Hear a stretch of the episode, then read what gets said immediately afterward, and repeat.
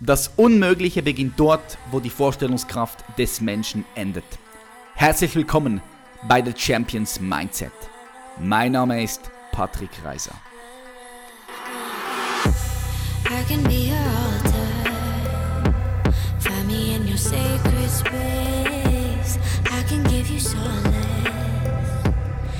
I Hallo meine Freunde und herzlich willkommen zu einer weiteren spannenden Folge von The Champions Mindset.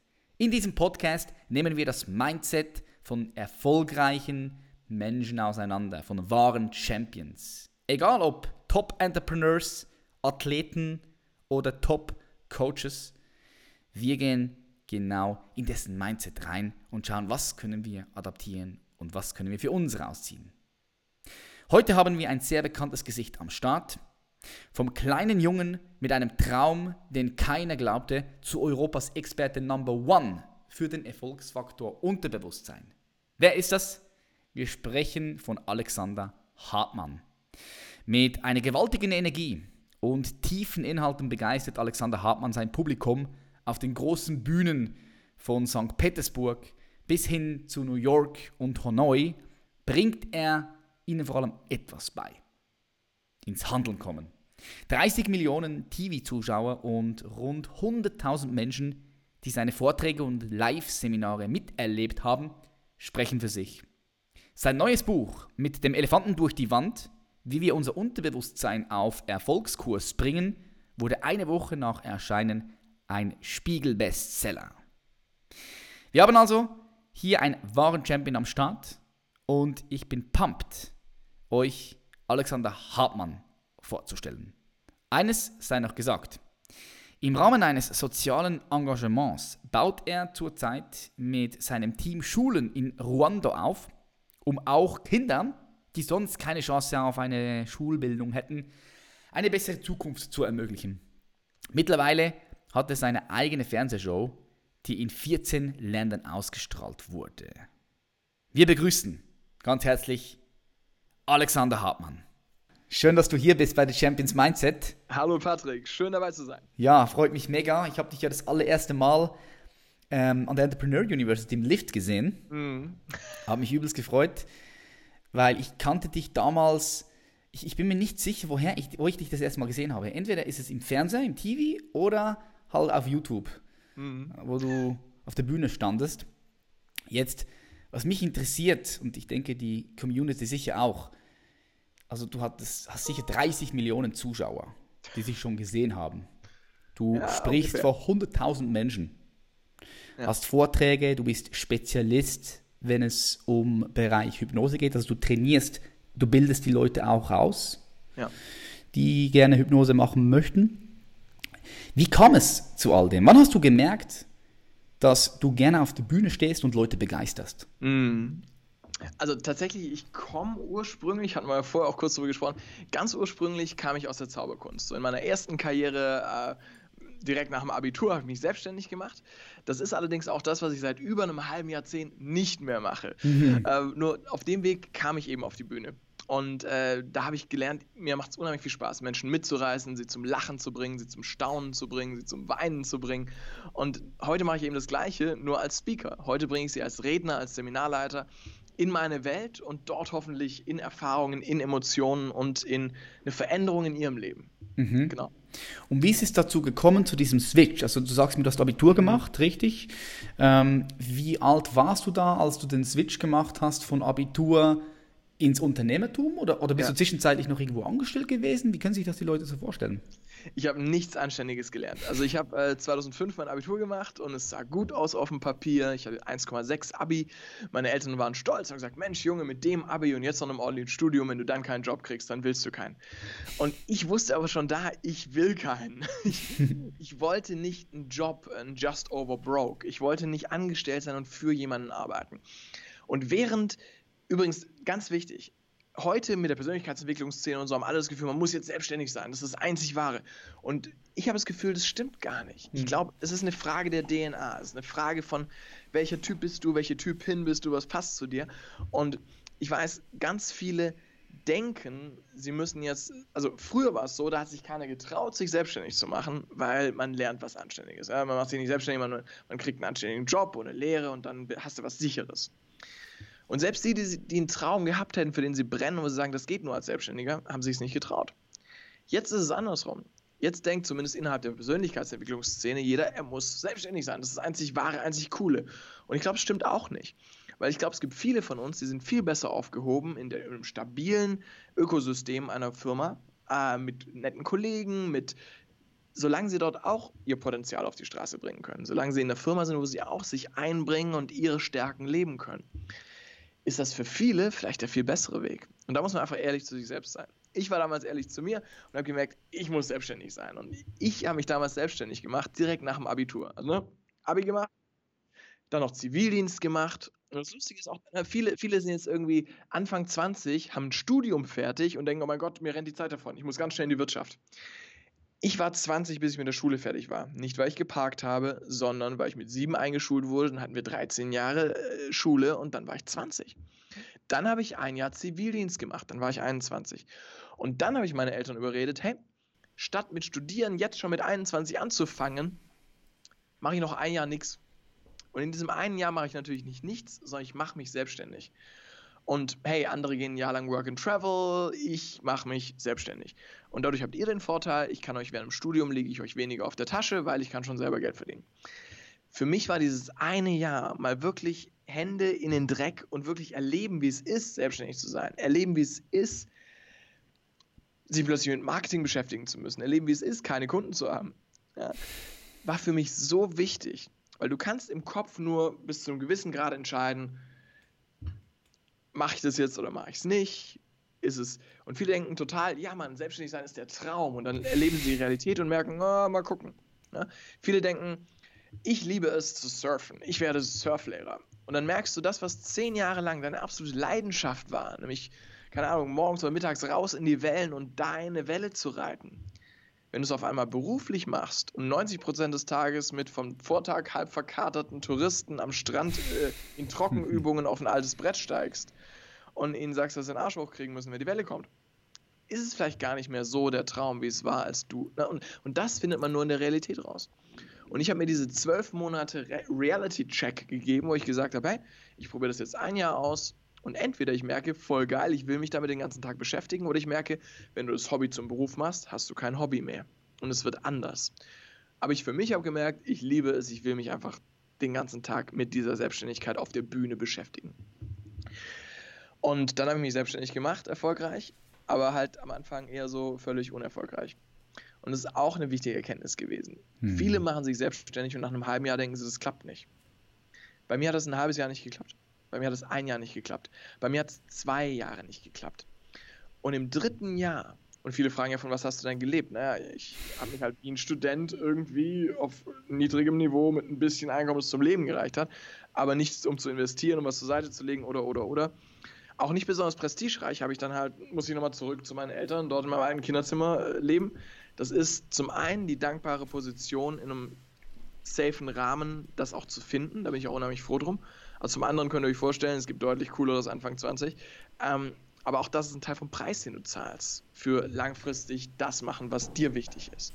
Mhm. Und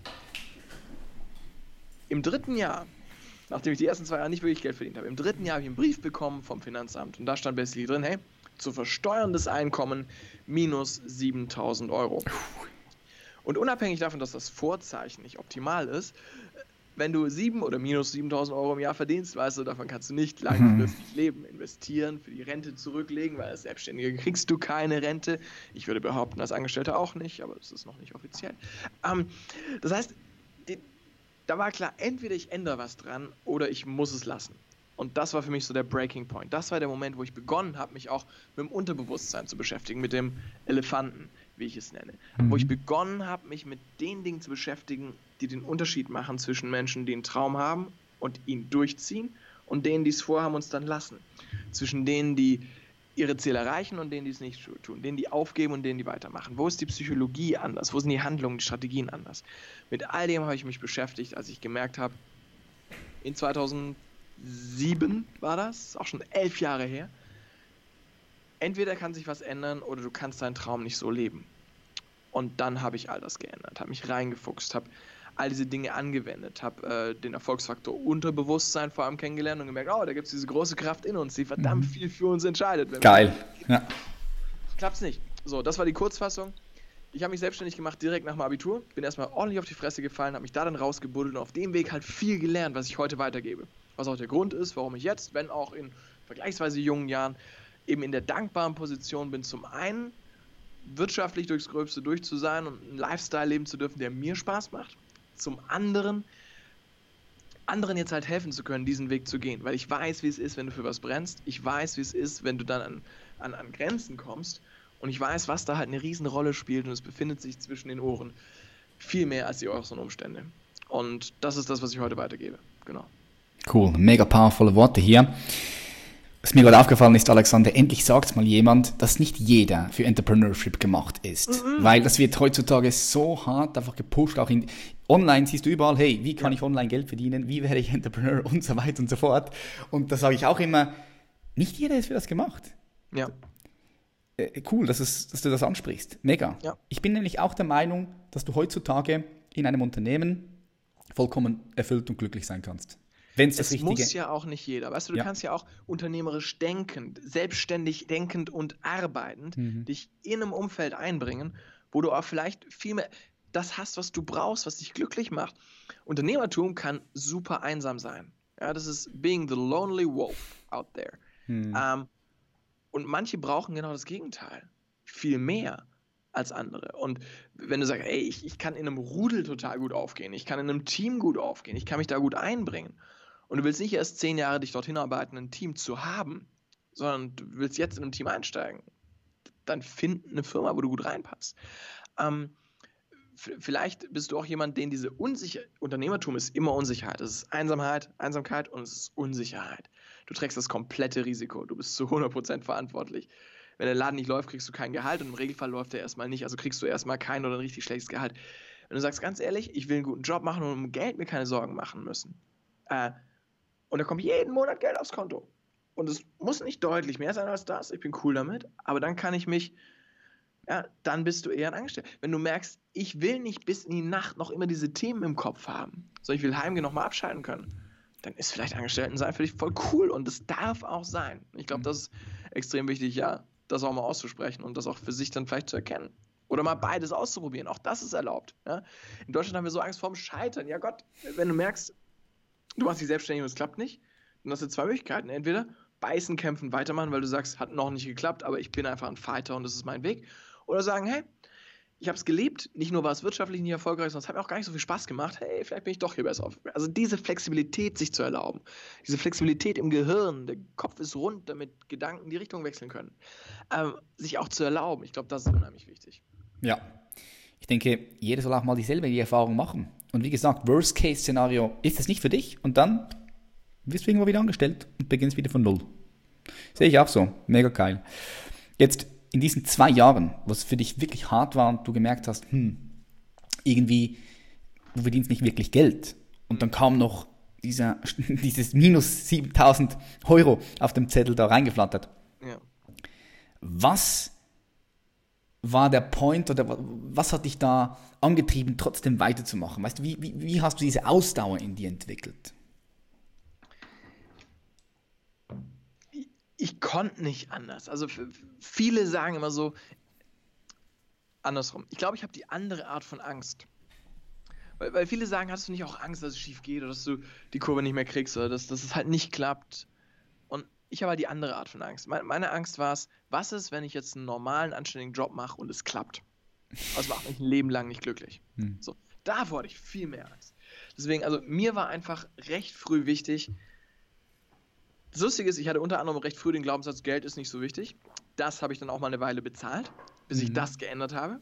Und dann durfte beides wichtig sein. Den eigenen Traum leben und auch sich um die wirtschaftlichen Belange kümmern. Weil ich habe recht früh entschieden, so, hey, mir ist vor allem wichtig, dass ich was tue, was ich liebe, Tag für Tag, dass ich im Spiel bleibe, im Spielen. Definition von Spiel und Arbeit ganz einfach. Spielen mache ich für das, was ich gerade tue. wenn ein Kind im Garten mit dem Fußball zwischen den Hecken und Bäumen rumspielt so, und du fragst es, warum machst du es? Würde das Kind sagen, ich verstehe die Frage nicht. Oder irgend, oder hä? Was das gleiche heißt. Ähm, Arbeit machst du für ein Ergebnis. Spielen tust du für die Sache selbst.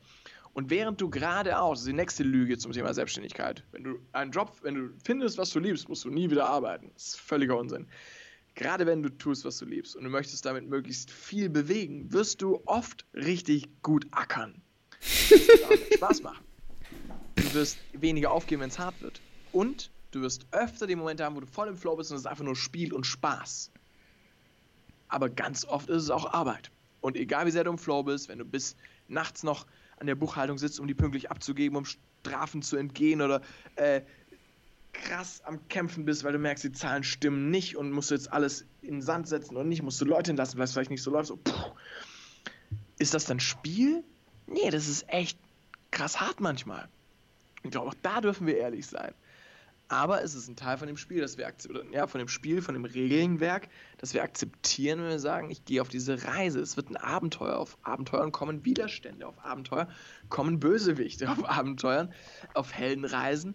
Äh, da, da wird es auch schwierige äh, Endschlachten geben, ja, und, und da wird es Lernphasen geben und ich werde vielleicht einen Mentor treffen und äh, darf dann wieder in die Schülerrolle. Ob das meinem Ego gut tut, weiß ich noch nicht. Aber all das ist ja diese Reise, auf die wir uns begeben. Und dazu äh, gehört für mich halt auch, dass es zum einen harte Arbeit sein kann, aber, und das war meine frühe Entscheidung, in den meisten Fällen zumindest möglichst viel Spiel sein darf. Möglichst viel von dem, wo ich spiele. Kurze Anekdote dazu, dann lasse ich dich, ich weiß, ich monologisiere manchmal ein bisschen, du darfst gleich. Nee, sehr interessant, mach nur weiter. Ähm, ich ich habe recht früh in meiner Karriere, das war 2005, als ich mich entschieden habe, mache ich mich selbstständig oder nicht. Hatte ich die Ehre, ich habe äh, damals einen sehr erfahrenen, älteren, sehr alten Zauberkünstler kennengelernt namens Astor. Mhm. Ähm, der kam, ich richtig weiß, aus Ungarn ursprünglich, sprach aber Deutsch, trat auch viel in Deutschland auf.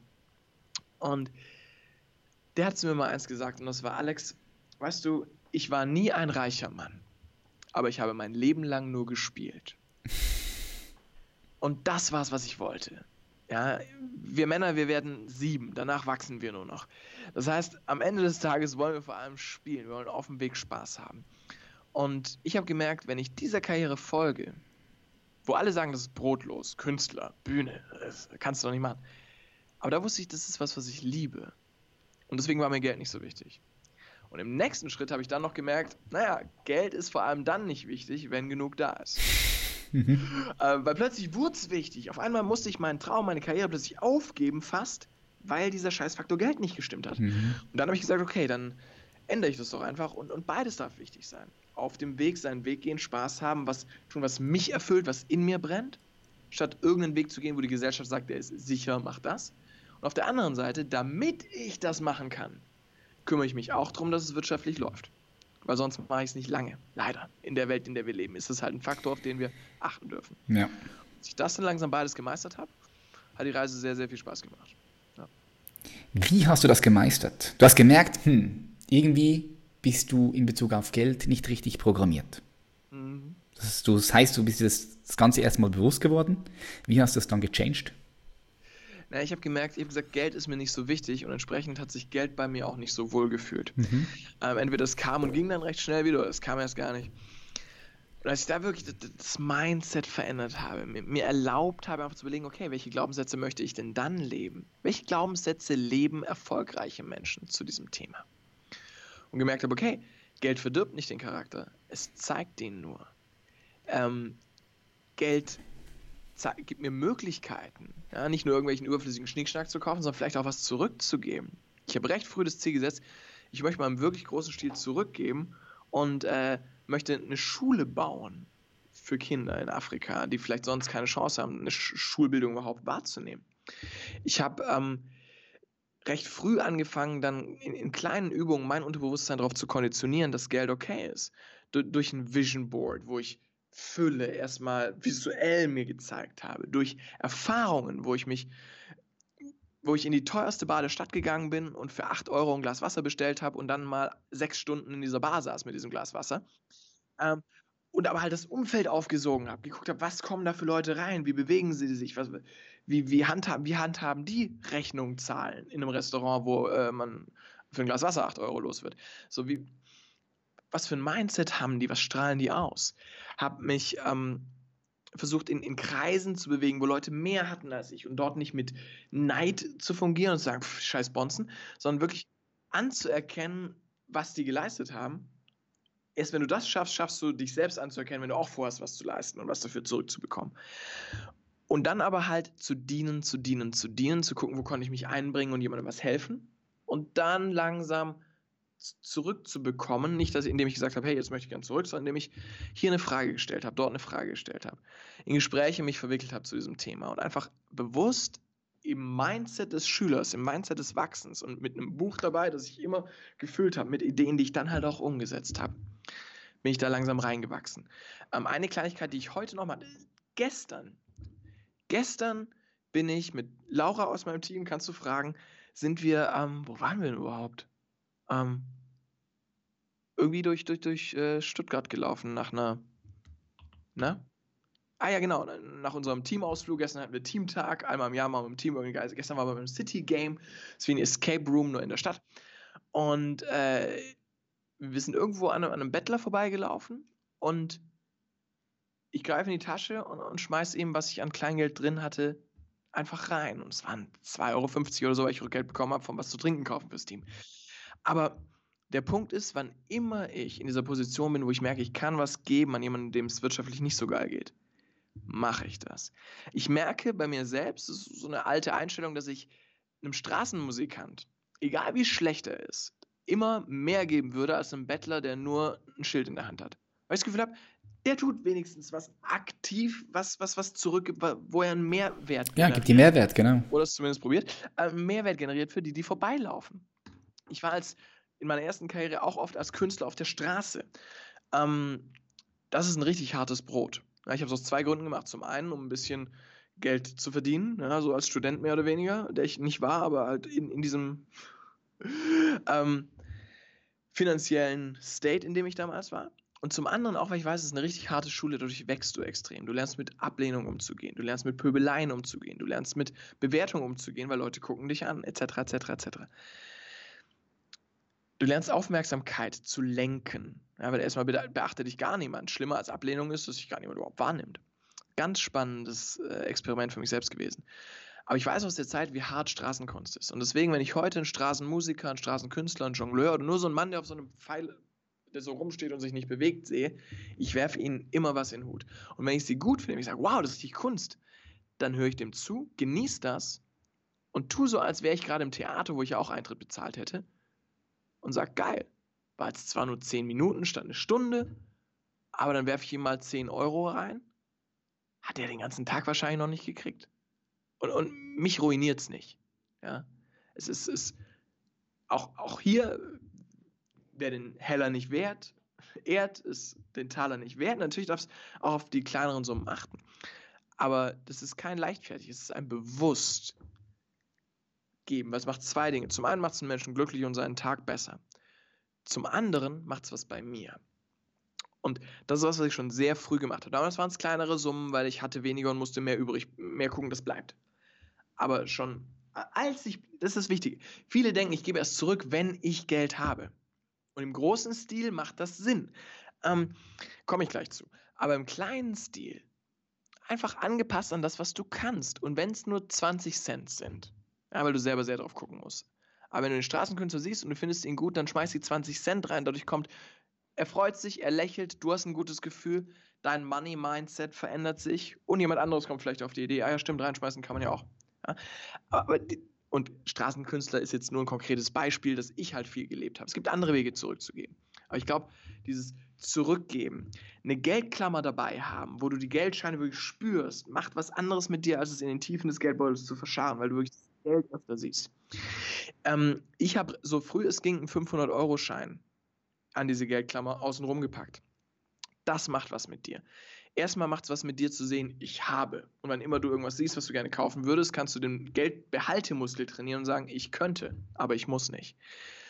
Vor allem macht es was mit dir, weil du wirst dich erwischen, wie du den Geldbeutel, die Geldklammer rausziehst und dann erstmal guckst, dass ja keiner sieht, dass dann äh, lilaner Schein drumherum ist weil ist ja schon irgendwo peinlich. Ne? Wie groß protzig kommt das jetzt rüber? So.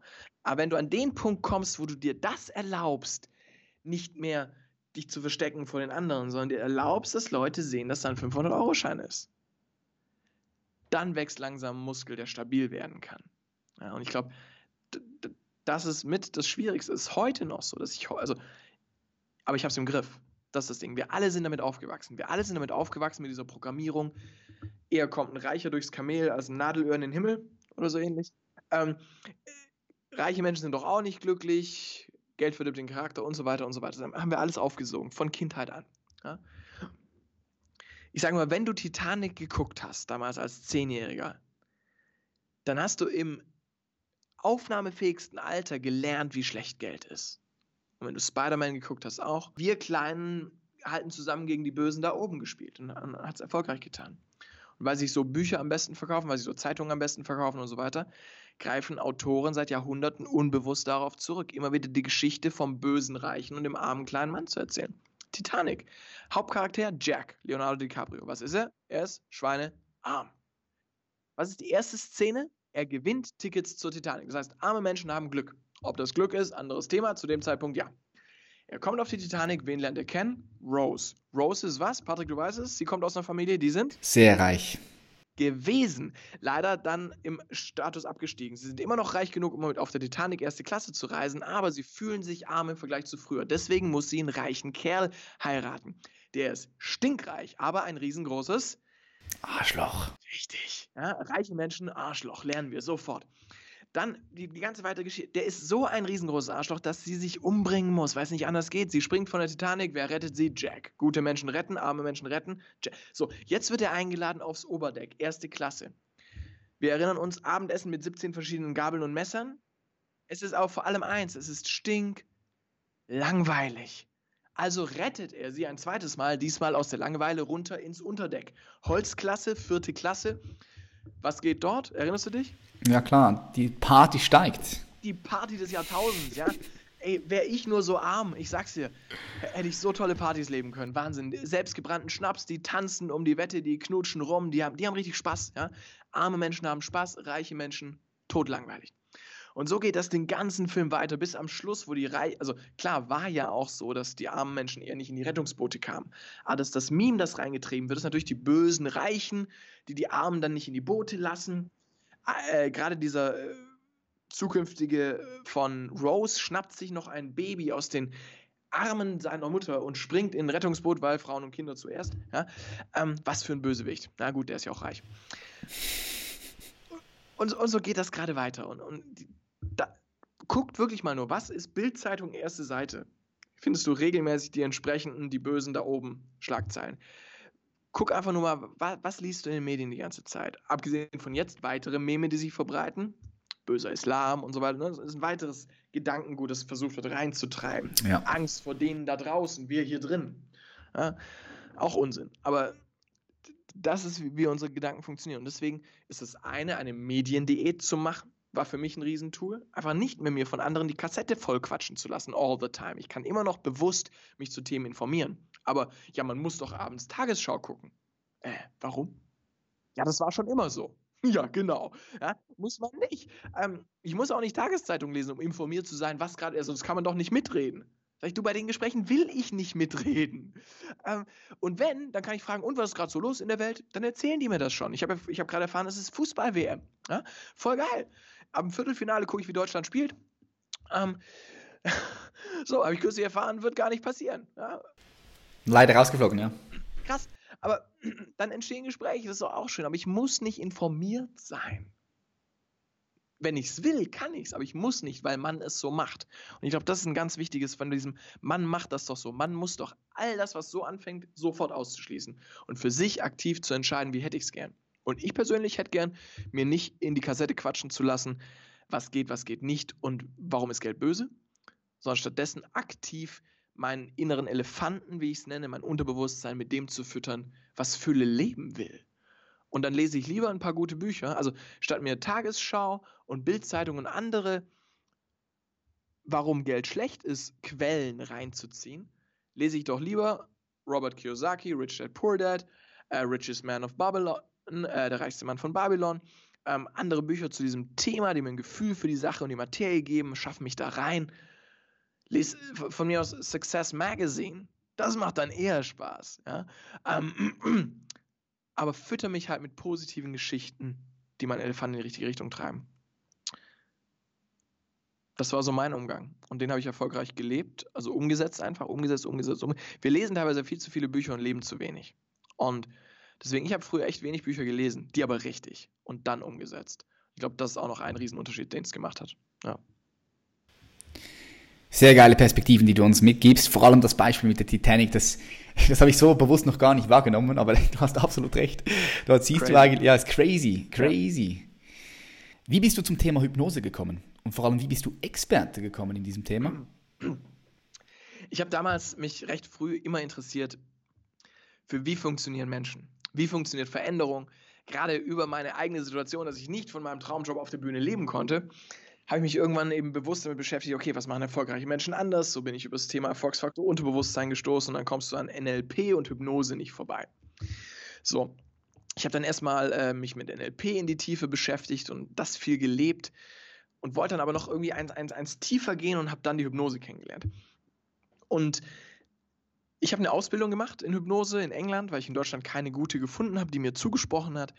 Habe da dann noch eine Hypnotherapie-Ausbildung hinterhergeschoben am äh, äh, UKHTC, das ist äh, United Kingdom Hypnotherapy Training College, ähm, bei Anthony und Freddie Jacquin. Und mit dem Diploma zurückgekommen, habe ich dann erstmal als Hypnose-Coach und Hypnosetherapeut auch gearbeitet. Viel mit Menschen in der Praxis, einzeln wirklich an ihren tiefen Themen gearbeitet. Und da war ich scheinbar, vor allem für einen Anfang 20-Jährigen, sehr erfolgreich. Und dann wurde ich regelmäßig gefragt, Alex, wo kann man das lernen, was du da machst? Und dann habe ich gesagt, naja, so nirgends, weil ich es einfach selber sehr viel weiterentwickelt habe von dem, was ich gelernt habe, aus verschiedenen Richtungen gelernt habe, das geblendet habe und dann aber noch viel draufgesetzt habe. Über 1000 Hypnosen habe ich es rund geschliffen, verfeinert und was ganz Eigenes draus gemacht. Und dann musste ich irgendwann sagen, naja, so nirgends. Und dann haben sie gesagt, naja, möchtest du vielleicht mal einen Kurs dazu geben? Sag ich, ich, ein Seminar, niemals. Aber dann wurden die Stimmen laut und ich habe irgendwann mein erstes Seminar gegeben. Das war 2012, 16. Januar. Weißt du noch ganz genau, ha? Zwei Tage, 16. und 17. Januar. Zwei Tage, morgens 10 Uhr bis 20 Uhr abends. So ist es bis heute. Und ich wollte eins anders machen. Ich habe gesagt, so viel Wissen kriegst du in zwei Tage gar nicht rein. Was ich mache, ist, ich lagere das Wissen vor. 23 Tage vorher gibt es jeden Tag ein Video. Circa 10 Minuten, wo wir die Geschichte der Hypnose, das System hinter dem System, die Abläufe, die Skripts schon mal im Kopf installieren, dass wir nicht mehr im Seminar überlegen müssen. Und im Seminar gehen wir dann üben, üben, üben, üben, üben, Feedback kriegen, nochmal üben, um nicht nur Wissen reinzuschleifen, sonst wäre es ein Vortrag, sondern eine Fähigkeit zu entwickeln. Ich glaube, du kennst das aus deinen eigenen, ich weiß nicht, ob du noch Personal Trainings machst, äh, früher mal gemacht hast, aber wenn du mit jemandem wirklich arbeitest und du merkst, der bewegt einen Muskel, der bewegt seinen Körper, der spürt was, der gibt Feedback, ist ganz anders, als wenn du ihm nur ein Buch gibst und sagst, hier steht Trainingslehre drin. Klar. Ja. So, und genauso ist da. Ich wollte die Leute in dieses Erfahren bringen, wo sie wirklich hinterher rausgehen und wissen, ich bin Hypnotiseur. Ich bin Hypnotiseurin. Ich weiß nicht nur viel darüber, ich kann es. Das ist der große Unterschied zwischen Wissen und Können. Und dazu muss es sich ins Unterbewusstsein schleifen und trainiert werden. Und damit habe ich scheinbar einen Nerv getroffen, weil heute kann ich wirklich sagen, es ist eine komische Positionierung, aber die Positionierung lautet, die Hypnoseausbildung, die funktioniert. Ist ein bisschen traurig für die Marktbegleiter, ähm, aber tatsächlich, ich habe so viele Teilnehmer aus allen möglichen Ausbildungen, die alle sagen, hey, ich habe da ganz viel Wissen bekommen, war echt interessant, aber ich setze es nicht um. Ja, ich weiß nicht, wo anfangen. Ich kann es nicht. Und dann kommen sie zu System 23, haben das Blended Learning Konzept mit der Online-Akademie, kommen dann ins Seminar und nach zwei Tagen wissen sie nicht nur viel, sondern sie können es und machen es.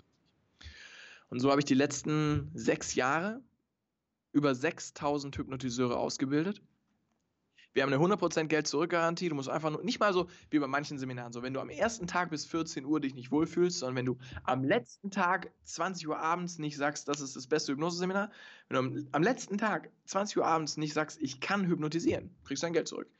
Hat von 6000 Leuten bisher keiner in Anspruch genommen. Ähm, und das ist für mich ein gutes Zeichen, dass ich da wirklich halten kann, was ich verspreche, nämlich du gehst raus und du kannst was Neues. Du kannst es wirklich umsetzen. Und die Zielgruppe sind da eben hauptsächlich Trainer, Coaches, Psychologen, Psychotherapeuten, Ärzte, Energetiker, Heilpraktiker, alle, die anderen Menschen helfen, von A nach B zu kommen. Aber eben auch viele Fitnessleute, die sagen, hey, zum Thema Training auch wirklich durchziehen. Kann man da das auch verwenden? Klar. Ernährung wirklich durchziehen? Klar. Ähm, es sind viele Vertriebler und Führungskräfte dabei, die sagen, ich kann was darüber lernen, wie ich mein Unterbewusstsein besser kontrolliere, weil erst muss ich mich selbst führen, bevor ich andere führen kann. Ich kann aber auch was darüber lernen, wie ich meine Mitarbeiter besser führen oder meine Kunden besser zum Abschluss führen kann. Und darüber hinaus sind noch ganz viele dabei, die, also wirklich, das sind 60 Prozent, die gerade genannten. Und dann sind nochmal 40 Prozent komplett bunt gemischt. ITler, Privatmenschen, Mütter, Grundschullehrer, Fahrlehrer, alles. Die einfach sagen, mich interessiert das.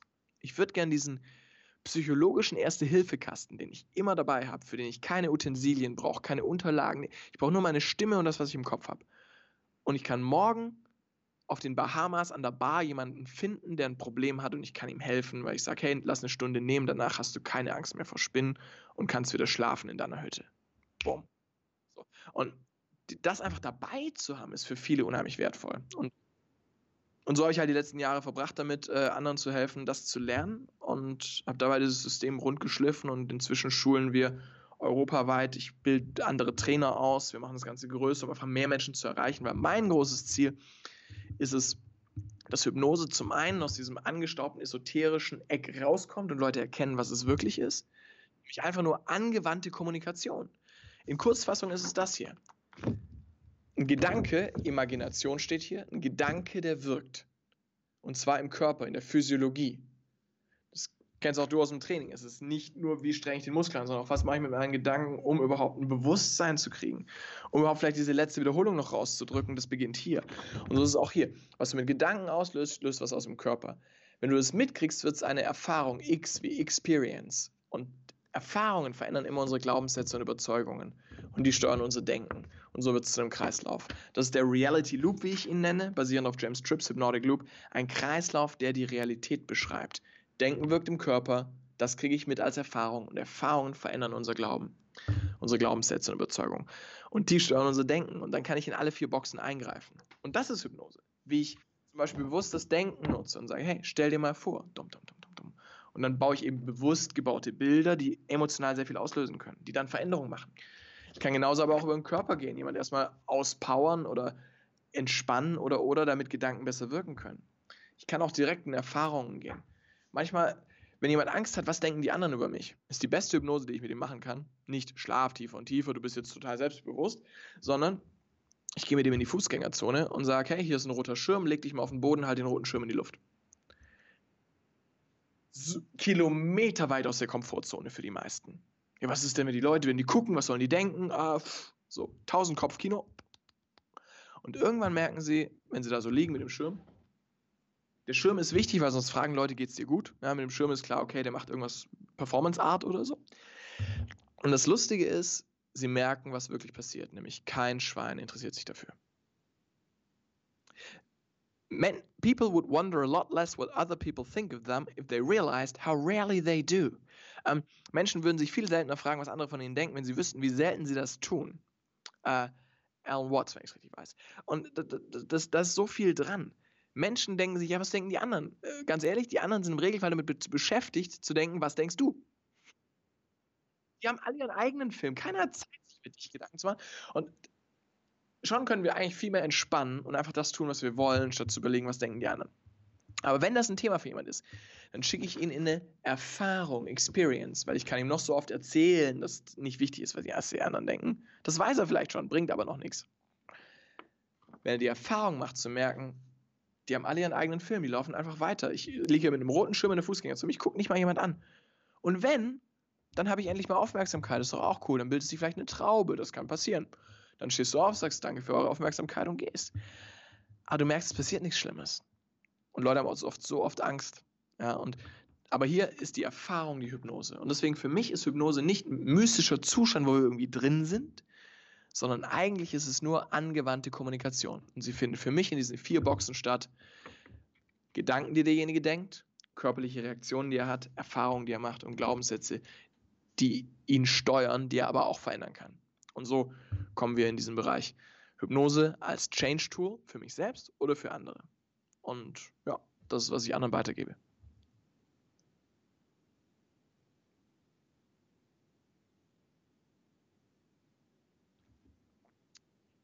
Es ist lustigerweise das, womit ich am meisten wahrgenommen werde, weil ich da eben im deutschsprachigen Bereich die Szene ordentlich durchgerüttelt habe und was Neues geschaffen habe, was es so nicht gab. Ich habe eine eigene Fernsehshow, die in 14 Ländern ausgestrahlt wurde, wo ich mit Hypnose zeige, was möglich ist, wie weit wir die Realität dehnen können, von dem, wie wir sie erleben. Und natürlich werde ich dadurch sehr mit diesem Thema in Verbindung gebracht. Das Lustige ist, mein Buch mit dem Elefant durch die Wand, was ein Spiegel-Bestseller wurde, inzwischen sechste Auflage, 20, 30.000 Mal. Ähm, und da geht es überhaupt nicht über Hypnose. Ja, das sind äh, wirklich 336 Seiten äh, ohne, fast ohne Hypnose. Bei mir geht es vor allem darum, wie kannst du den Loop für dich leben, wie kannst du dieses Wissen um, wie Gedanken wirken, wie dein Unterbewusstsein funktioniert, nutzen, um deine Ziele leichter zu erreichen, um mehr Leichtigkeit zu haben, um bessere Beziehungen zu führen, um produktiver zu sein, ja, um einfach das Leben zu leben, das du wirklich leben möchtest. Und deswegen ist mir wichtig, mit Menschen gemeinsam herauszufinden, was ist denn das Leben, was du wirklich leben möchtest? Nicht das, was dir andere sagen, nicht das, was du denkst, was man lebt, sondern das, was dich wirklich glücklich macht. Und dann ist der nächste Schritt, wie kommen wir dahin? Wenn du hier bist und da willst du hin, wie schließen wir diese Strecke?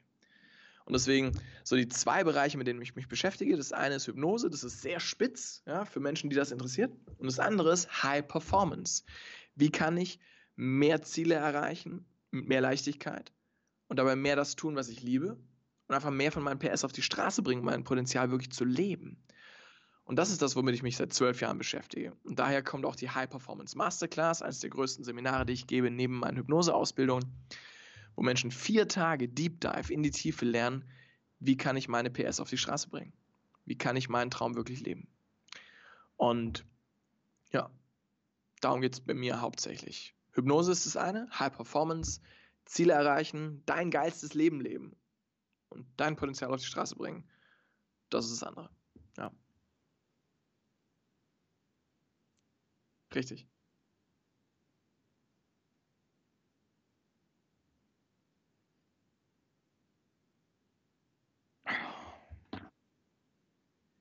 Genau das ist doch schon der erste Punkt. Box oben rechts, Beliefs, Glaubenssätze was ist die Regel, die ich mir mache für, dann bin ich gut genug, dann bin ich erfolgreich. Mhm. Ja? Und ich glaube, wir machen es uns im Leben definitiv einfacher, wenn wir da Regeln machen, nach denen wir auch gewinnen können. Und jetzt gibt es ein ganz feines Equilibrium herzustellen, eine feine, dünne Linie zu finden zwischen sich hohe Ziele setzen, zwischen sich erlauben, groß zu denken und wirklich was zu bewegen in der Welt und sich erlauben zu denken, okay, pass auf, ich wäre gern finanziell frei. Ich würde gern zwei, vier Millionen auf der Seite haben in, in, in Immobilienanlagen und sonstigem, um nicht mehr arbeiten zu müssen, sondern von den Zinsen und, und, und Mieten und so leben zu können. Ich möchte richtig was zurückgeben.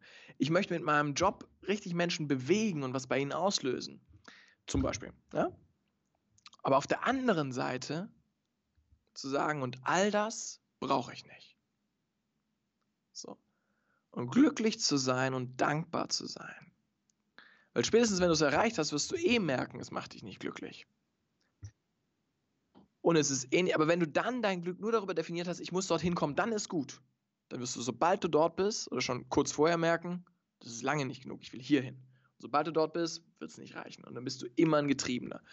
Und dann hast du zwei Möglichkeiten, wenn du erreichst deine Ziele ein bisschen getriebener und bist dann irgendwann mit 60 Milliardär ausgebrannt und unglücklich. Oder äh, du erreichst deine Ziele nicht und bist mit 60 ausgebrannt, frustriert und unglücklich und pleite. Ja, also bringt in beiden Fällen nicht das Ziel, ein glückliches Leben zu leben. Sondern die Frage ist, wie schaffst du das Equilibrium von regelmäßig Dankbarkeit, geerdet, realisieren, was du eigentlich brauchst und trotzdem dir den Antrieb nach Größerem zu streben, zu bewahren. Ja, sehr wichtig. Ich glaube, wir brauchen beides. Und es sagt einem fast keiner. Weil die einen stehen nur für High-Titai, Händchen halten, äh, wir atmen Licht und meditieren ganz viel in die Kerze. Und die anderen stehen nur für High-Performance, Ziele erreichen, größer, schneller, weiter. Das ist es nicht mehr. Ja? Und deswegen so, wenn du mich heute fragst, was ist meine Message, würde ich sagen, es geht um beides. Es geht um Beschleunigung, es geht um Entschleunigung. Es geht darum, große Ziele haben zu dürfen und für sie kämpfen und fighten zu dürfen, weil das gibt dem Leben die Würze, das gibt dem Leben den Spaß. Und auf der anderen Seite sich zu erlauben, immer wieder bewusst zu sein, was ist wirklich wichtig und sich Zeit zu nehmen für sich, zu meditieren, Dankbarkeit zu leben, bewusst im Jetzt zu sein, statt nur in der Zukunft, da muss ich hin. Zeit für Freunde und Familie zu haben, weil das ist das, was langfristig dich eigentlich glücklich macht. So, das ist das Ausschlaggebende. Und da die Balance zu finden, Ziele zu haben und für sie zu kämpfen, weil sonst wird es ja auch langweilig. Gleichzeitig aber nicht aus dem Blick zu verlieren, was wirklich wichtig ist. Deswegen meine, meine Bücher, das eine ist mit dem Elefant durch die Wand. Das ist ein Buch über Beschleunigung, mehr Ziele, boom. Das nächste Buch, das ich schreiben werde, ist tatsächlich so. Wird heißen Mit dem Elefant an den Strand. Geil. Ja. Weil da geht es darum, hey, wie kannst du eigentlich jetzt schon für, für, für 1000, 1500 Euro kannst du in Bali zum Beispiel leben wie ein König im Monat. Das zahlt der Schweizer locker Miete. So. Wenn du, wenn du die einsparst, kannst du woanders leben wie ein König. Ja. Ähm, und, und, und vielleicht deswegen, viele denken so, wenn ich Millionär bin, dann werde ich nur noch reisen. Die Wahrheit ist, wenn du das dann irgendwann mit 40, 50, 60 bist, hast du bis dahin die besten, gesündesten und reisefähigsten Jahre deines Lebens äh, verwendet, um was anderes zu tun. Und zweitens brauchst du dafür nicht Millionär sein. Schaff was extra, bau was auf, geh vielleicht nebenher noch Kellnern oder mach deinen Job erfolgreich, leg dir langsam was zur Seite, bis du 10.000 Euro hast. Das ist nicht viel, also ich weiß, 10.000 Euro ist eine Stange Geld, ich will es nicht angeben, aber vor allem in anderen Ländern. Arbeitet, ja. das, das schafft man zur Seite in ein, zwei Jahren. 100 Pro. So. Und damit kannst du locker ein halbes bis ganzes Jahr eine Weltreise machen. Ja? Wenn du in den richtigen Ländern unterwegs bist, bisschen Südostasien, Südamerika, ja klar, bist du dann nicht nur in New York und äh, äh und, und in den Oslo, tollen Restaurants und so, ja, genau. unterwegs, aber wenn, wenn du in die Länder gehst, wo du eher am meisten lernen kannst und mit so viel Perspektive zurückkommst, wie Leute dort leben. So, und das, das war auch ein Game Changer für mich. Ich habe es nämlich auch falsch rum gemacht. Ich habe erst äh, versucht, Millionen auf die Seite zu kriegen und recht viel davon erreicht. Und dann irgendwann äh, mit, mit 27 habe ich erst das erste Mal seit Jahren wieder Urlaub gemacht und bin dann nach Thailand und habe gemerkt, ey, das ist alles, was ich jemals wollte. Traumstrände, Traumwetter, Traumessen, liebe Menschen. Aber eigentlich lebe ich hier doch gerade von also du, du kannst für 15 bis 30 Euro übernachten und das ist noch nicht langfristig gedacht, sondern das ist wirklich, wenn du dich einmietest in ein Hostel oder so. Du kannst für 3 Euro gut essen gehen. So. Du, du, kannst für 0 Euro einen Tag am Strand liegen und gute Ideen in ein schönes Buch schreiben. So. Ähm, Du hast überall Free WLAN. So, da, da, einfach zu merken, du musst nicht mehr Millionär sein, um das, was du für einen Millionär Lifestyle hältst, zu leben, sondern hol dir lieber, ich, damit erzähle ich nichts Neues, wer die Vier-Stunden-Woche gelesen hat, weiß das, aber lebst du es auch? So, das ist meine Frage an dich, da nochmal zu erinnern. Und das beides zu leben, ich glaube, das ist unheimlich wichtig. Ähm, und was war deine Frage? Ja, ich denke, ich denke, das ist wunderschön definiert, wie man ja, wie man sich Erfolg definieren soll. Hm. Wie mit Erfolg umgehen genau. soll. Aber jetzt in Bezug auf, auf, Punkt, ja, ja auf dich bezogen, auf dich bezogen. Ganz auf mich bezogen. Ja, ist es folgt. Persönlich. Deine Regeln. Ja, meine Regeln. Für mich heißt Erfolg in Schritt 1 anzuerkennen, ich bin gut, wie ich bin und ich muss niemand was beweisen. Erst dann kannst du über große Ziele nachdenken, ohne dich damit kaputt zu machen. Dann im nächsten Schritt darfst du aber natürlich große Ziele haben. Und für mich würde ich Erfolg dann definieren, ich mache das, was ich liebe und ich tue es wirtschaftlich erfolgreich. Und das ist für jeden was anderes. Für mich heißt es falsch. Für mich gibt es auch nicht eine bestimmte Zahl. Die hat sich verändert.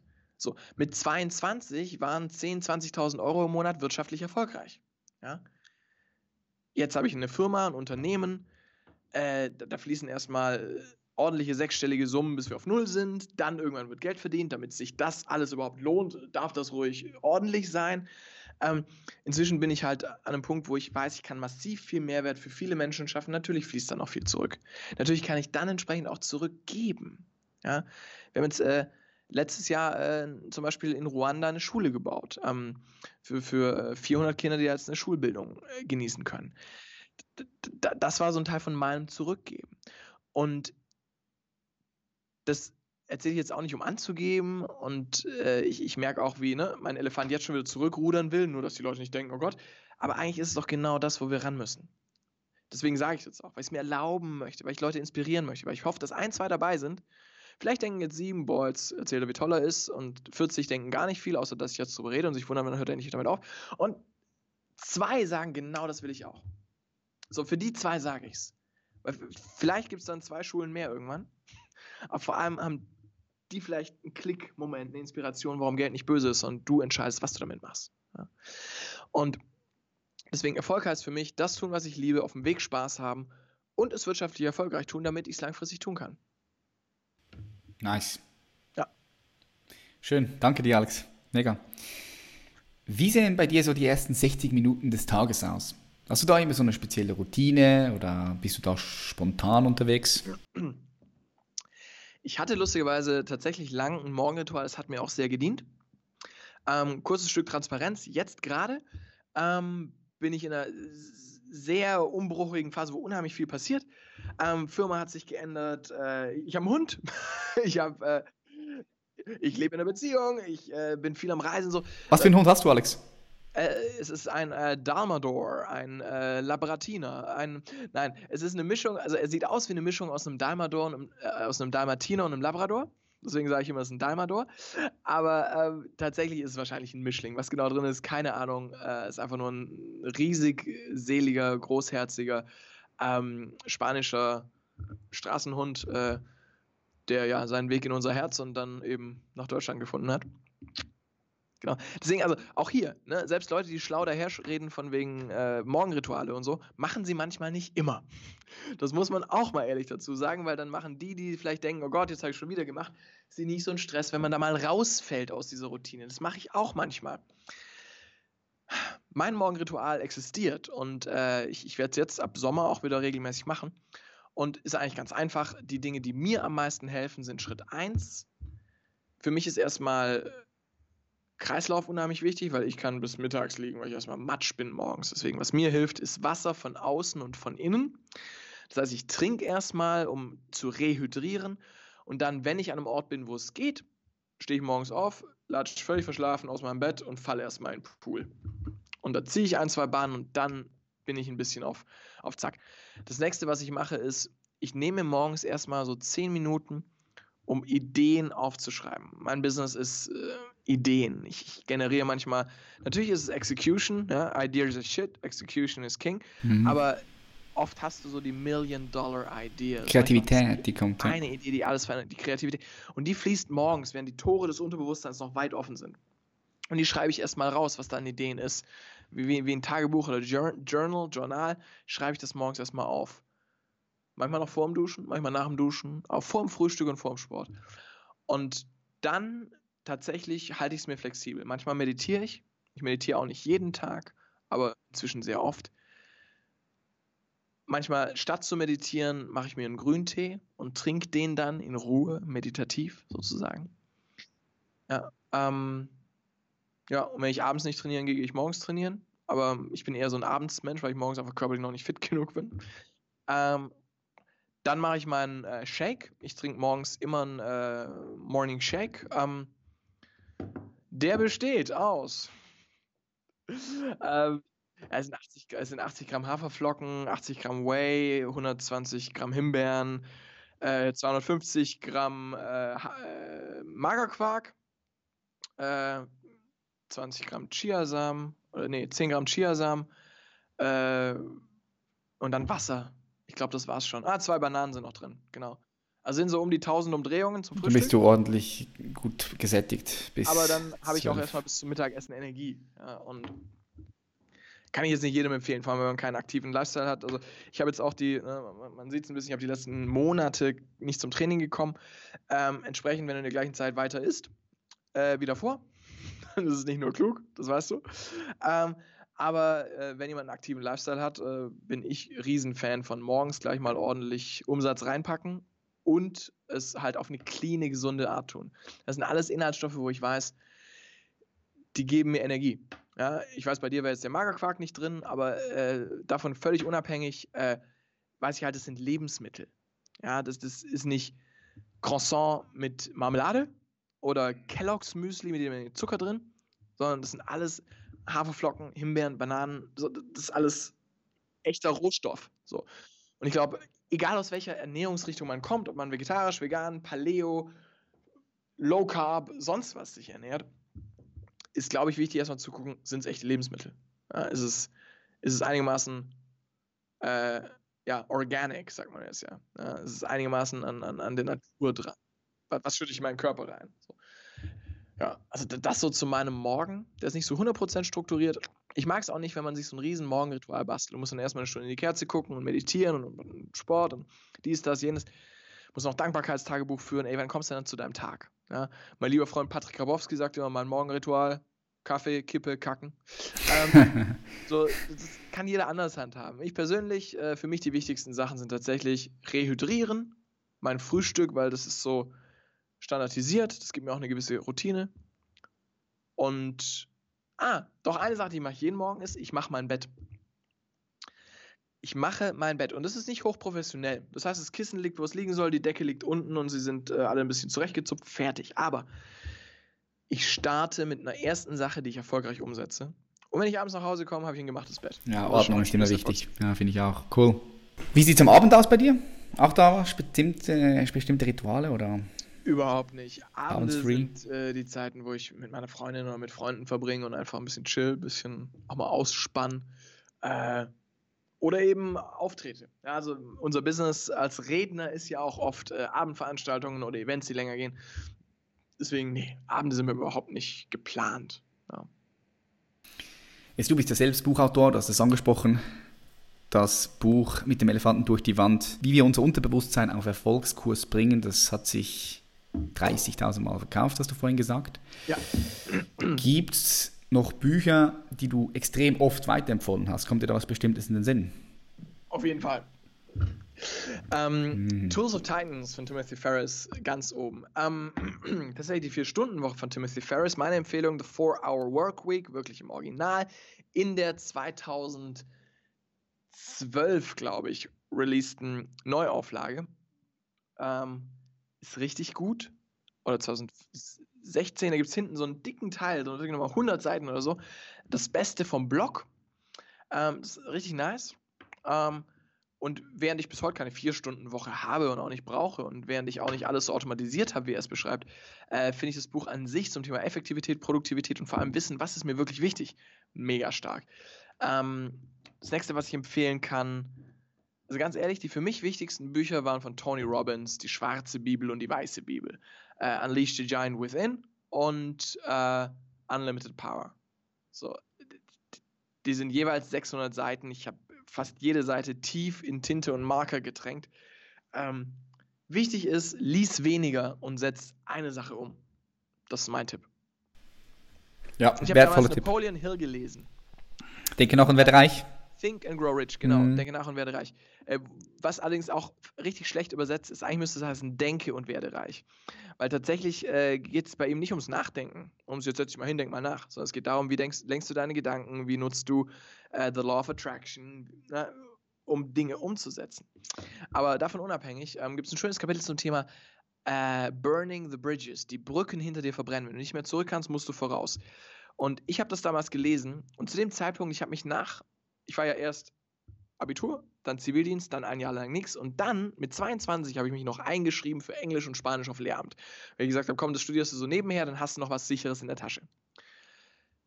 Nach sechs Monaten an der Uni oder acht Monaten an der Uni habe ich dieses Kapitel gelesen und entschieden, fuck, solange ich einen Plan B habe, ziehe ich Plan A nicht durch. Und habe am nächsten Tag mein Studium geschmissen. So. Und wenn du auf dem Level von ich lese was und setze es auch um, Dinge wirklich machst, dann können Bücher allein dein Leben komplett verändern.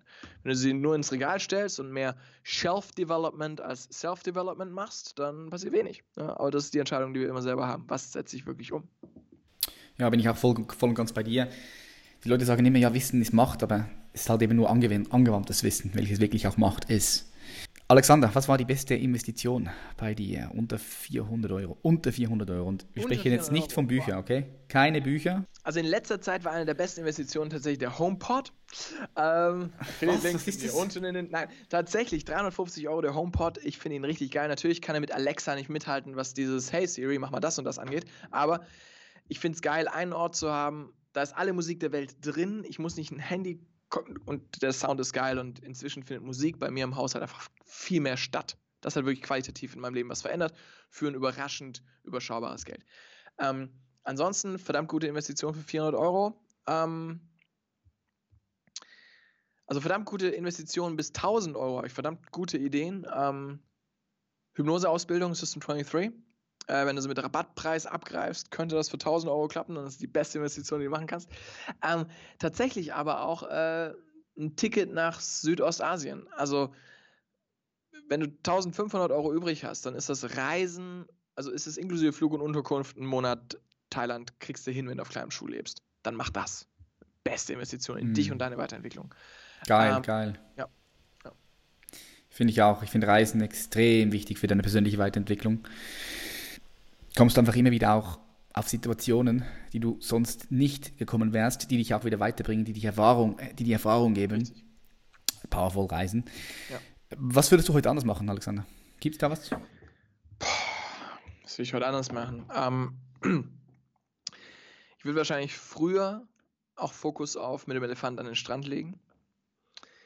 Würde früher merken, dass es zwar schön ist, große Ziele zu erreichen, aber dass das Wichtige am Ende des Tages äh, Freundschaften, Familie, Zeit für sich selbst und die Partnerschaft ist. Ähm, ich würde ja, sonst wahrscheinlich wenig anders machen. Also wirtschaftlich, weiß ich, habe ich ein paar Fehler gemacht, aber ich glaube, die habe ich gebraucht, um dahin zu wachsen, wo ich bin. Ähm, deswegen, äh, für ganz viele Dinge würde ich sagen, no regrets. Ähm, ohne sie wäre ich nicht hier. Das eine, was ich verändern würde, ist, ja, mehr Zeit mit meinen Eltern verbringen, mehr Zeit mit Freunden verbringen, mehr Zeit mit Familie. Äh, und das heißt halt weniger arbeiten und das heißt halt, äh, Ziele ein bisschen langsamer erreichen. Aber da es eh nicht äh, bleibendes Glück ist, ab da, wo du sie erreicht hast, sondern dein Gehirn sich eh immer an die Situation anpasst, ist mein bester Tipp. Äh, gib dir für die Reise Zeit, weil es ist eh wurscht, wann du an welcher Station bist. Und wenn du mal 80 bist, ist eh wurscht, ob du dann bis hier oder bis hier gekommen bist. Und deswegen genieß die Reise. Es ist viel wichtiger als, äh, wo kommst du genau hin. Enjoy ja. the process, enjoy the game, ja. Geil. Auf jeden Fall. Alexander, jetzt, wenn es um das Potenzial von uns Menschen geht. Ja. Was denkst du denn, wo ist hier die Limite? Gibt es da eine Limit? Was, was, was denkst du, zu was wäre der Mensch alles in der Lage, wenn er sich nicht selbst so limitieren würde? Ich habe keine Ahnung. Also ich, ich, persönlich, ich bin da recht einfach, ähm, weil zum einen weiß ich die theoretische Frage, wenn wir so und so viel Prozent unseres Gehirns nur nutzen, was würde passieren, wenn wir alles freischalten, ist geil, aber ich habe keine Antwort. Das ist die Frage wie nach Gott oder so. Keine Ahnung. Äh, natürlich kann man sich dann jetzt äh, darauf dann wäre viel mehr möglich und ich möchte das glauben, aber ich habe keine gute Antwort. Ich weiß, dass äh, wir uns erstmal die Frage stellen müssen, wie kommen wir da überhaupt hin? Weil der Mensch ist schon echt eine Weile unterwegs und bisher schaffen wir es trotz allem Fortschritt, den wir haben, trotz aller Technik, die uns helfen kann, trotzdem oder teilweise noch mehr uns in unseren eigenen Gehirnen zu fangen, äh, uns, uns durch Mindfucks gefangen zu halten. Ähm, es finden immer noch Kriege statt und so weiter, obwohl genug Fülle da ist, dass alle gut davon leben können. Also ist ähm, vielmehr eine Frage, wie, wie, wie kommen wir jetzt mal an grundlegend das Potenzial, das definitiv da ist, dass wir zum Beispiel, also die Frage ist, ist das da oder ist das Gehirn so gebaut, dass es der Mensch immer nur in der Theorie schaffen wird, friedlich zusammenzuleben, etc. Aber ich glaube, in unseren Mikrokosmen schaffen wir es ja. Warum schaffen wir es nicht global? Ja, also ich glaube, das sind Fragen, die wir uns äh, stellen. Verteilungsgerechtigkeit. Also, äh, und ich weiß, es ist leicht für jemanden, der äh, in einem ersten Land, Weltland lebt wie wir äh, und, und der sehr privilegiertes Leben lebt, zu sagen. Aber ich glaube, gerade wir dürfen uns da zumindest Gedanken machen und mal schauen, wo sind Lösungen und, und die dann vielleicht sogar auch gehen. Ja? Ähm, ganz ehrlich, allein äh, das Ernährungsthema, an dem du ja auch dran bist, ist da ein wichtiger Teil davon. Ganz klar. Ähm, genauso wichtig ist es, glaube ich, aber auch, dass da auf, auf ist, wir selber, wir können, wir haben unheimlich viel in der Hand. Ja? Und immer nur zu sagen, ja, die da oben, wir können ja nichts machen. Doch, du, du entscheidest jeden Tag ja, wählen bringt ja nichts, nachher komm, du wählst jeden Tag. Jeden Tag wählst du mit dem, was du im Supermarkt machst, wählst du. So. Ähm, On top darf aber, glaube ich, auch auf einem Level, wo wir erstmal nicht wirklich was auslösen können, richtig viel passieren. So. Zumindest nicht ohne koordinierte, sehr große Anstrengung, die wahrscheinlich leider aufgrund der Faulheit der Menschen nicht passieren wird. Was ich damit meine ist, wenn ich es richtig weiß, hat ein knapp ein Drittel der Weltbevölkerung keinen Zugang zu sauberem Trinkwasser. So, nee, falsch, falsch. Achtmal so viele wie Me Menschen wie in Deutschland, also 840 Millionen Menschen. Ja, das ist knapp 10% der Weltbevölkerung, hat keinen Zugang zu sauberem Trinkwasser. Ein Drittel hat keinen Zugang zu sanitären Anlagen. So, Milliarden. Und gleichzeitig hast du zum Beispiel den Vatikan,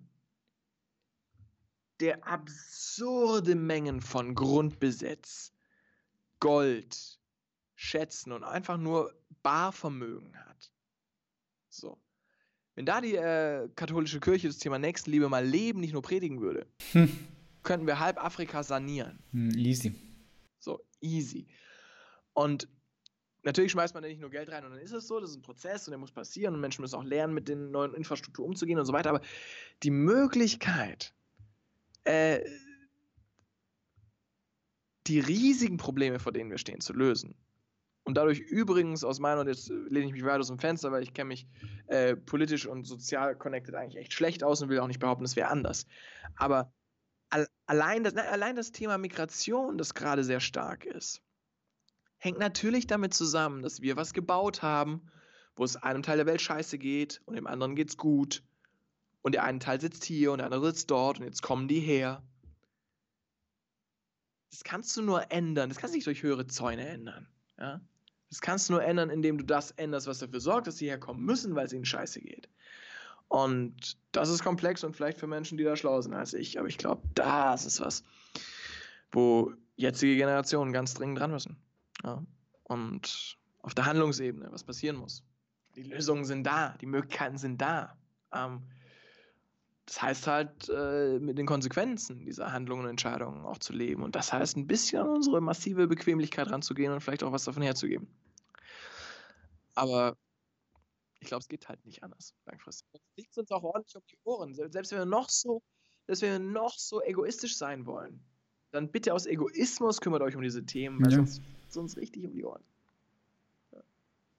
Definitiv. Sehr eine interessante Betrachtungsweise ja, ich sage immer, sei du selbst die Veränderung, die du haben würdest gerne in der Welt. Weil das ist das, was du ändern kannst. Das andere steht nicht in, in deiner Macht. Was denkst du denn, Alexi, die Welt für dich in 30 Jahren, sagen wir, sagen wir 20, 30 Jahre, aussehen würde? Ich weiß, wir müssen uns hier aufs Jetzt konzentrieren. Hast du dir aber schon mal Gedanken darüber gemacht, wie die Welt für dich in 20, 30 Jahren aussehen würde? In 20, 30 Jahren, mhm. ey, wir, wir, haben keine Ahnung, wie die Welt in fünf Jahren aussieht. Das ist das, was ich sagen kann. Wir haben keine Ahnung, wie AI, äh, Virtual Reality etc. alles verändern können. Wir wirklich komplett. Als ich Abitur gemacht habe, gab es noch kein YouTube. So, als ich von der Schule bin, gab es noch kein Facebook. Wir haben Referate größtenteils noch ohne Wikipedia vorbereitet. Ja, vielleicht haben wir bei Encarta mal nachgeschaut.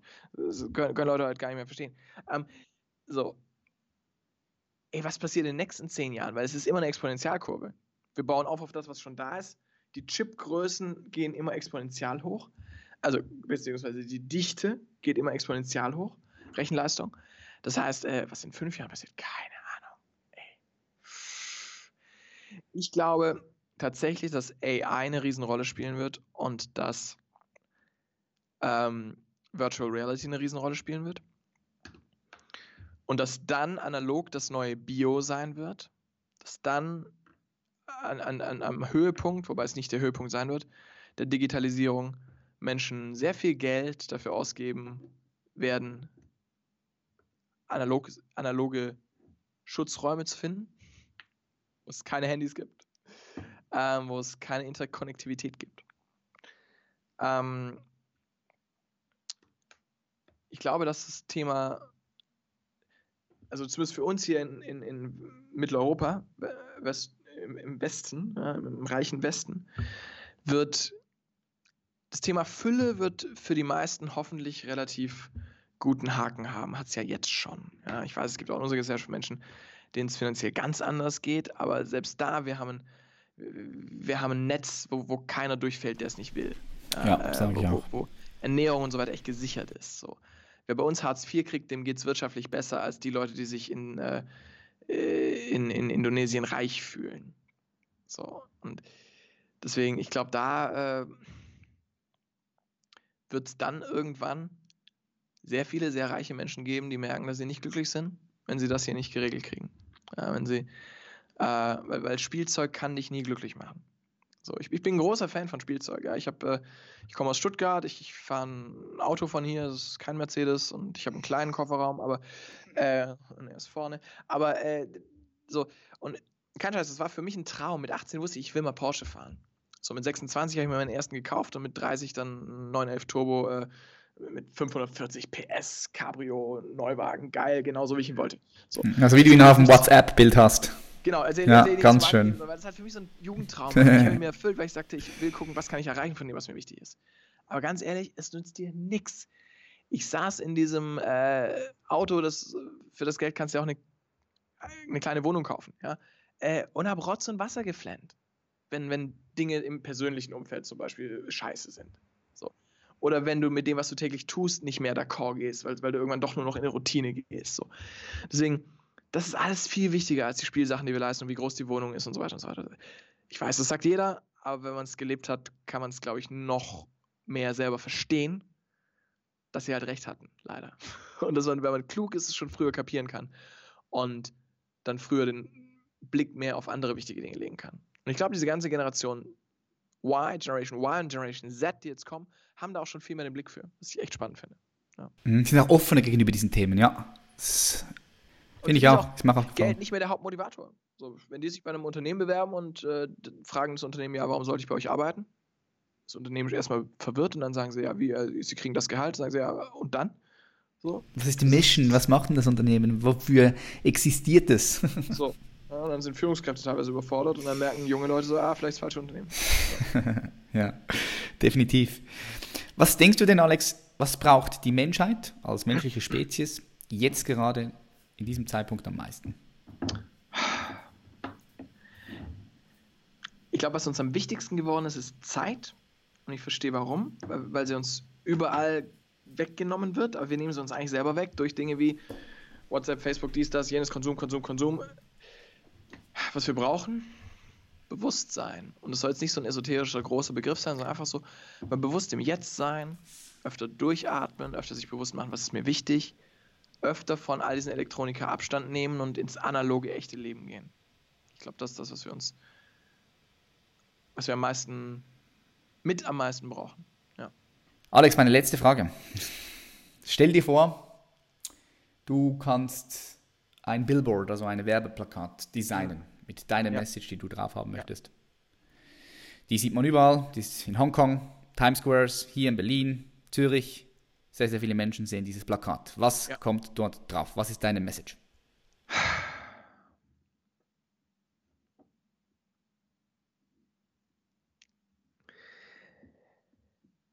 Ich, ich, ich habe so, so ein paar schöne Ideen, wo ich, also der erste Gedanke, der kam, war ein Zitat, das aber nicht von mir ist, von äh, Gary. Um, ähm, und Gary hätte wahrscheinlich gesagt, You're gonna die. Ähm, weil dieses Bewusstsein, dass die Zeit hier endlich ist und fucking mach was aus ihr, ist, glaube ich, unheimlich wichtig, uns die immer wieder zu holen. Meine Version davon äh, beruht auf einem, auf einem Grabstein aus einem Lied von Reinhard May. Das Lied heißt Testament und wer es mal googeln will, soll das bitte tun. Das ist ein wunderschönes Lied. Und äh, eine Zeile daraus lautet, und auf den Grabstein, den ich mir noch ausbeding, schreibt, hier liegt einer, der nicht gerne, aber der zufrieden ging. Ich glaube, es ist diese Kombination, nach der wir im Leben streben dürfen, dass wenn der Tag kommt, dass du dann nicht gehen willst, weil es geil ist, weil du es nicht willst aber du gehen kannst und nichts bereust, sondern zurückschaust und sagst, ich habe wirklich gelebt. Ich habe wirklich geliebt. Ich war wirklich verletzlich. Ich habe wirklich was bewegt und ich habe wirklich glückliche Momente verbracht mit Menschen, die mir wichtig sind. Ich glaube, Das ist alles, was du brauchst. Ich denke, das war ein sehr, sehr guter Abschluss. You're gonna die. Sehr, sehr geil, Alexander. Äh, wo können die Leute dich finden? Generell überall, wo es WLAN gibt. Social Media? Ich mich natürlich auf Facebook und auf YouTube und äh, Alexander Hartmann, oberster Treffer bei Google bin ich. Ähm, für die, die in das Thema tiefer reinsteigen wollen, noch vielleicht äh, zwei Kleinigkeiten. Das eine ist, ähm, ich habe ein kostenloses Hörbuch für euch. Ähm, alle, die jetzt noch zuhören, hören definitiv gerne guten Content. Und äh, es ist ein sechsteiliges Hörbuch. Wirklich sechs CDs waren es früher. Ähm, und es ist ein Audioprogramm, Six Day Life Change, wo du wirklich in sechs Tagen dein Leben, wenn du die Sachen umsetzt, aber sie sind so, dass du sie umsetzen kannst, wirklich verändern kannst. Und ich habe schon so krasse Feedbacks bekommen von Leuten, die von Antidepressiva runterkamen, andere, die sich komplett selbstständig gemacht haben, allein wegen diesem Hörbuch. Ich, es ist über 30.000 Mal runtergeladen worden. Und äh, es ist das Inner Game. The Inner Game, das innere Spiel des Erfolges. Ich gebe dir einen Link, Patrick, du kannst es in die Show Notes packen, ihr könnt es euch kostenlos runterladen. Oder einfach auf alexanderhartmann.de ist es auch leicht zu finden. Das ist mein Geschenk für euch, für die, die tiefer rein wollen. Für die, die sagen, ich würde gerne diesen Alex mal live treffen, äh, ich würde ihm gerne mal begegnen, ich würde gerne mal auf einem Event wirklich in die Tiefe in diese Themen reingehen. Wie programmiere ich mein Unterbewusstsein auf Erfolg? Wie kann ich dieses Wissen ums Unterbewusstsein nutzen, um bessere Kommunikation, bessere Beziehungen zu führen? Wie kann ich das Thema Geld für mich so umsetzen, dass es erfolgreich wird? Dann denke ich, äh, ist das Beste, wenn wir uns live sehen beim Inner Game Live. Das ist das Live-Seminar zu diesem Thema. Und ähm, das im Gegensatz zur High Performance Masterclass, die bei 2000 Euro liegt, vier Tage in die Tiefe geht, ist das ein Event, das einen kompletten Tag geht. Also es ist wirklich intensiv und ein Tag und es ist auch keine Werbeveranstaltung, sondern wirklich ein Tag, wo wir tun und wo Veränderung passiert und wo auch schon ganze Leben sich verändert haben. Aber wir haben gesagt, wir möchten es für möglichst viele Menschen zugänglich machen. Deswegen kostet dieses Seminar 200 Euro. Ähm, und für euch als Zuhörer von Patrick haben wir gesagt, machen wir einen Special Deal, nämlich 97 Euro inklusive Mehrwertsteuer. Die meisten Schweizer kriegen sie ja, glaube ich, zurück. Bleibt da, glaube ich, fast nichts übrig, was in der Schweiz mehr kosten würde als ein Döner. Ähm, und in diesem Sinne, das wäre mein Angebot. Auch da gebe ich den Link äh, für 97 Euro statt 200 äh, beim Ganztagesseminar Erfolgsfaktor Unterbewusstsein dabei zu sein und sich das Hörbuch komplett kostenlos zu zocken. Zweiter Link gebe ich dir auch. Sehr, sehr geil. Ich danke dir ganz, ganz von, also vielmals von Herzen. Ja, wirklich war ein sehr interessantes Gespräch, ein langes Gespräch, ein bisschen länger als üblich, aber du hast so viel erzählt, so viel guten Mehrwert rausgehauen. Finde ich mega. Ich hau alles in die Show Notes, dass die Leute ja. das auch wirklich äh, benutzen können, diese ja. Aktion von dir. Und äh, bedanke mich nochmals ganz herzlich bei dir, Alexander. Ich sage ebenso, Dankeschön, Patrick, Dankeschön für die wenigen, die jetzt noch zuhören. Ihr seid Freaks. Mm. Und ich weiß, in deinem Leben wird was passieren, wenn du es auch umsetzt. Ich wünsche ganz viel Spaß damit und ganz, ganz lieben Dank für all die Aufmerksamkeit und für, ja, so viel Commitment in dein eigenes Wachstum, dass du jetzt nach gefühlt anderthalb Stunden noch dabei bist. Danke. Bye, bye. Ciao, ciao. Und das war's auch schon wieder mit einer weiteren Folge von The Champions Mindset. Heute etwas länger, aber dafür sehr viel kompakter Mehrwert. Ich bin mir sicher, dass auch du in dieser Folge wieder etwas rausziehen konntest. Und wenn das so ist, dann bitte ich dich, gib doch diesem Podcast eine positive Bewertung, gib ihm ein paar Sterne, gib ein positives Feedback. Das bringt den Podcast weiter nach vorn. Und wenn du mir noch nicht folgst auf Instagram, YouTube und Snapchat, dann frage ich mich, worauf wartest du noch? Folg mir auf den Social Medias und konsumiere weiterhin immer wieder geilen, inspirierenden Content, der dich und dein Leben auch weiterbringt. Ich wünsche dir einen ganz schönen Tag, Abend oder was du auch immer hast. Wir sehen uns in der nächsten Folge. Peace.